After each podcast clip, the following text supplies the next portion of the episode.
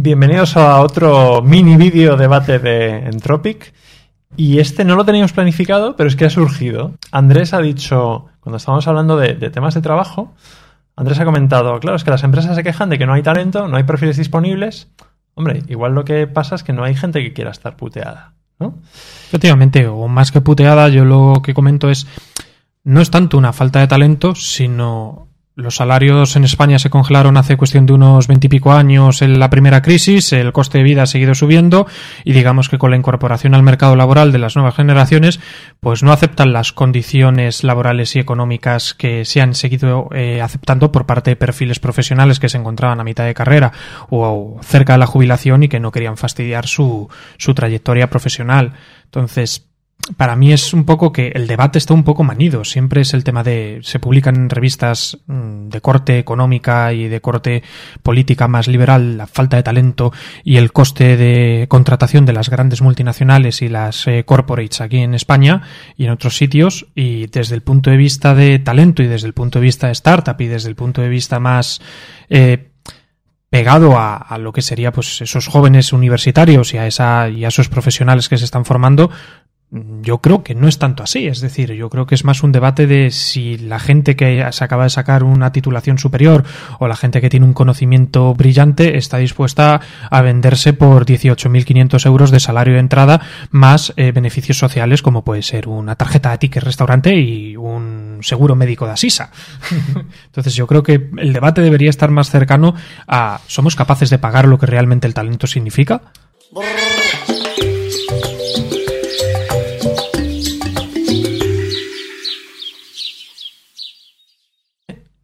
Yo esa pregunta la traduzco en otra y es, ¿nos lanzamos a hacer cosas o hay sectores que son como el, coyote que corre, se le ha acabado el suelo y todavía no se ha dado cuenta? Quiero crear un negocio, lo que sea, una aplicación que va a hacer no sé qué y soluciona un problema real. Y además por ese problema sé que me van a pagar porque esta gente me va a pagar, ¿no? Entonces necesito tres desarrolladores y un equipo de no sé qué dices, ya, pero es que esto igual no, no te va a pagar suficiente como para que tú pagues eso. Es decir, es un equilibrio, ¿no? A veces yo, entiendo a la empresa como eh, cómo consigo monetizar tu talento. Esto se, lo decía una persona que, tenía un salario relativamente alto, él se quería venir, yo me quería, quería que se viniese, pero es el punto de, claro, es que en el sector de medios, ¿cómo hago yo para generar suficiente para poder pagarte? ¿No? Esto sin, sin, caer en una visión, lo que tú dices, ¿no? De, de, de empresario tirano, a veces es el reto de encontrar claro, ese equilibrio, ¿no? Ahí, que... ahí te encuentras situaciones donde se trata de fidelizar y de encontrar gente afín que quiera perseguir tu mismo reto y seguramente encuentres profesionales que quieran apostar su carrera en el desarrollo de esto, pero obviamente el, habrá que ofrecerles algo más allá de un ticket restaurante y de una tarjeta corporativa Obviamente. de sanidad. Entonces, falta esa parte de incentivo y que ese incentivo no se quede única y exclusivamente con el concepto de cultura, porque todas las empresas lo que vienen vendiendo es tenemos una cultura fabulosa y que te vas a sentir aquí como si fueses el genio, te vamos a poner unos futbolines y vamos a poner unas barras de cerveza en la oficina. Mm. Señor, eso no es suficiente. La parte cultural obviamente tiene que estar, es decir, la gente no va a ir a trabajar hoy en día a un sitio donde se sienta explotada y donde se sienta eh, acorralada y donde se la menosprecie, se cambiarán rápidamente porque hay bastante eh, demanda de esos, de esos perfiles, pero sí es verdad que tú como empresario, aunque no tengas capacidad de poder conseguir ese dinero como para poderles pagar lo suficiente para darles esa contraprestación por su talento, tendrás que buscar nuevos modelos de vinculación de los empleados, y aquí es donde podemos hablar de sería necesario legalizar en España de una santa vez las phantom shares y de que los empleados pudiesen tener acciones de la compañía aunque no figurasen directamente en los libros. Deberíamos volver a unos formatos como instauró aquí, sin entrar en conceptos políticos, el señor Francisco Franco de reparto de dividendos con los, con los empleados. En el podcast. Sí, sí, efectivamente, pero una de las cosas que sucedía, que puede ser bueno o negativo, era las empresas estaban obligadas a repartir dividendos con sus empleados. A lo mejor una de las cosas que hay que hacer es que no se sientan única y exclusivamente como un traspaso de, de materia de yo pongo unas horas y recibes dinero a cambio. Eso ahora se está modelando, y ahora quiero escuchar la opinión de Gonzalo, pero eso se está modelando en el fondo en el punto de, es cierto, mi empresa me lo monto por mi cuenta, ¿no? Es, Claro. es, es otra metodología hacer lo mismo, ¿no? Fíjate, os estaba escuchando y estaba pensando, no sé por qué me ha, me ha venido la visión de Yuval Harari, ¿no? Yuval Harari eh, analiza a los sapiens desde un punto de vista como si no lo fueran, ¿no? los ve ahí en un planeta pulular y los ve escuchar y dice, mira cómo hacen las cosas, ¿no? Entonces, sapiens, ¿qué diría? Diría, ¿cómo se hacían antes las cosas? Pues cuando alguien quería hacer algo y no podía hacerlo solo, decía, cojo a estos esclavos y les obligo a que hagan esto y su incentivo era que no morían, ¿no? O que a lo mejor les dejaba comer. Bien. Estaban ya- ocupados. Vamos. Y Sabien diría, bueno, pues parece que los humanos van cambiando, ¿no? Él no dice evolución. Bueno, cambian, porque ahora ya no se organizan así, ya no se matan unos entre otros y demás.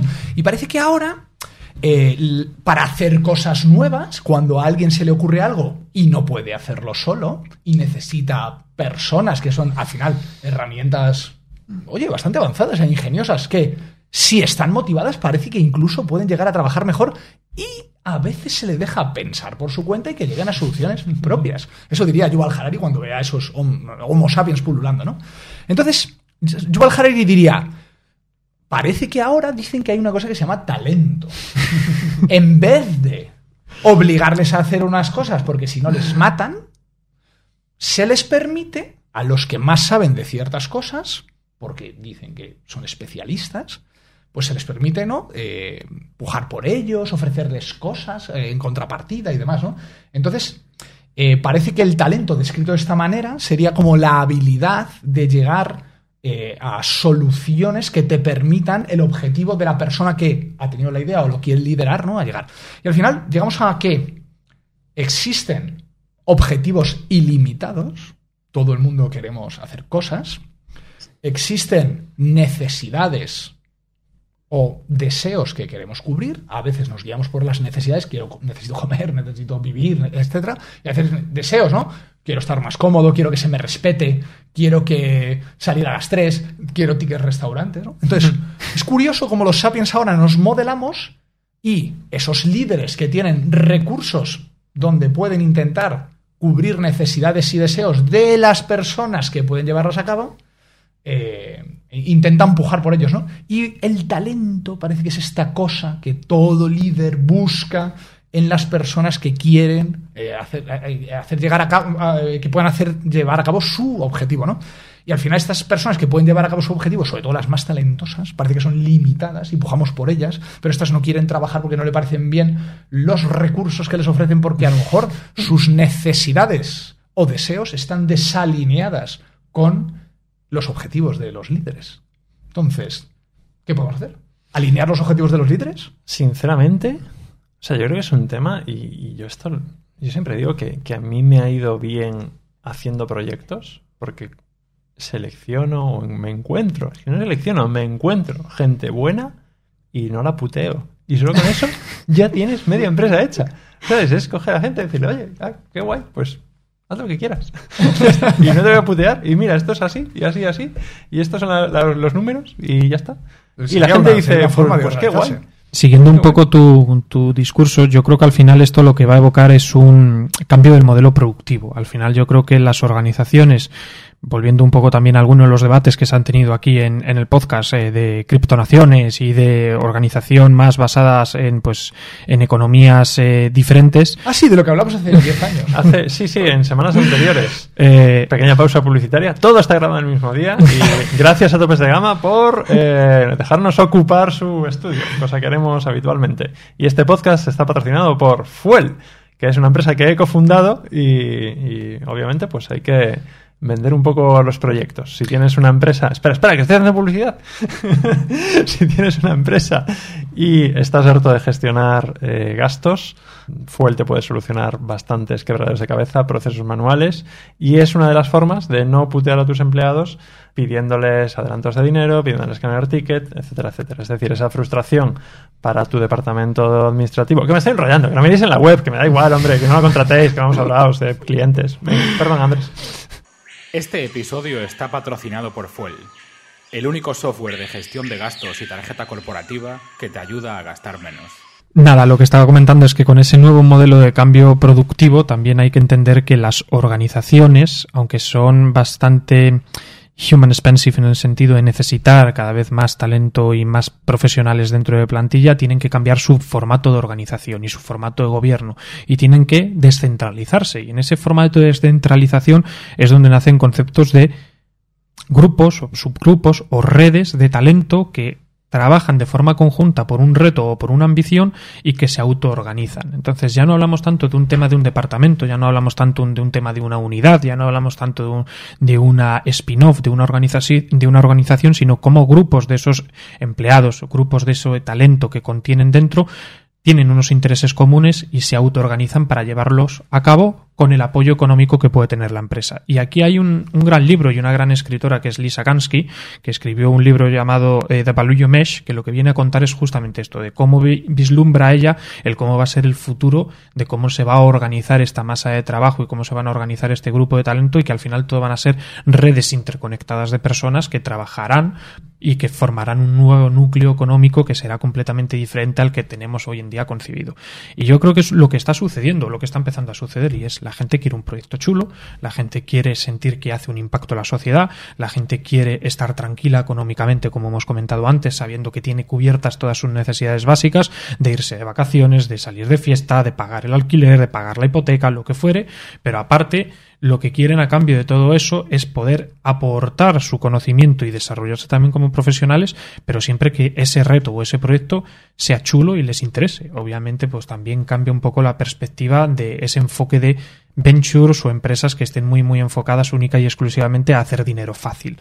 Entonces, la gente ya no quiere participar tanto de la idea de voy a hacer dinero fácil o voy a hacer un negocio que no sea tan ético, empecemos a hablar conceptos de ética, sino de proyectos que realmente generen un valor. Y esto es un poco la. Y esto no es coña, la filosofía de Entropic y todo lo que hay detrás en contenidos. Es decir, oye, ya que podemos elegir qué hacemos, los que somos privilegiados y podemos elegir qué hacemos, y cada vez más gente en el fondo puede elegir, no quizás eh, todo el mundo, pero hay más capacidad de elección dentro de una empresa. ¿Por qué no dedicar tu tiempo a algo con el que realmente merezca la pena? ¿no?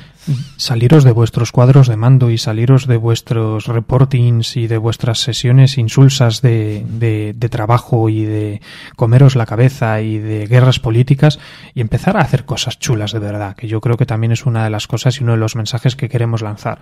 Obviamente, como hemos dicho otras veces, eh, no animamos a nadie a emprender, porque creo que todos los que estamos aquí sabemos que eso es una puta locura.